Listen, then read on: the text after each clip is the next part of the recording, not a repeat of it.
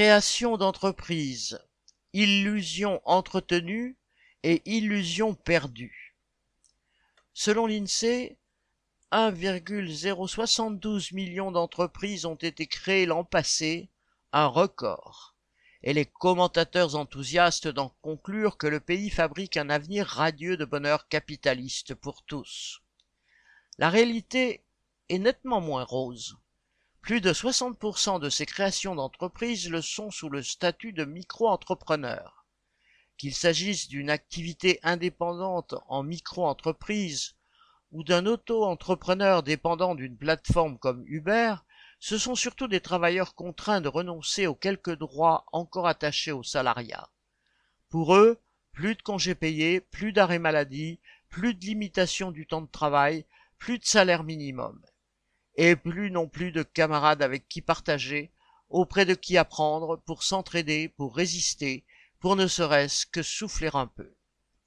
Bien des micro-entrepreneurs sont en fait des travailleurs contraints de compléter un salaire indécent ou un temps partiel imposé en bricolant, en distribuant des prospectus, en tenant un stand sur un marché, en cousant ou en cuisinant sur leur temps libre.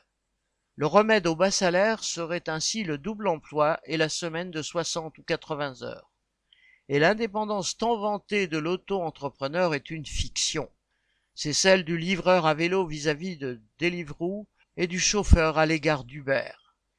L'auto-entrepreneur est en fait un prolétaire qui n'a que sa force de travail à vendre et très peu de moyens pour discuter son prix.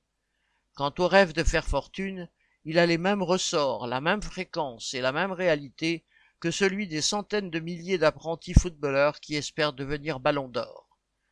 Les milliardaires ont tout intérêt à encourager cette illusion. C'est une soupape de sûreté dans cette société sans espoir. C'est aussi, croient les exploiteurs, la garantie de disposer de militants bénévoles du capitalisme, c'est-à-dire de partisans de chacun pour soi dans les rangs ouvriers. Sauf que la réalité de l'exploitation finit toujours par déchirer les illusions, et le plus farouche et naïf des auto-entrepreneurs se transforme alors en, travailleur révolté aux côtés de ses camarades. Paul Gallois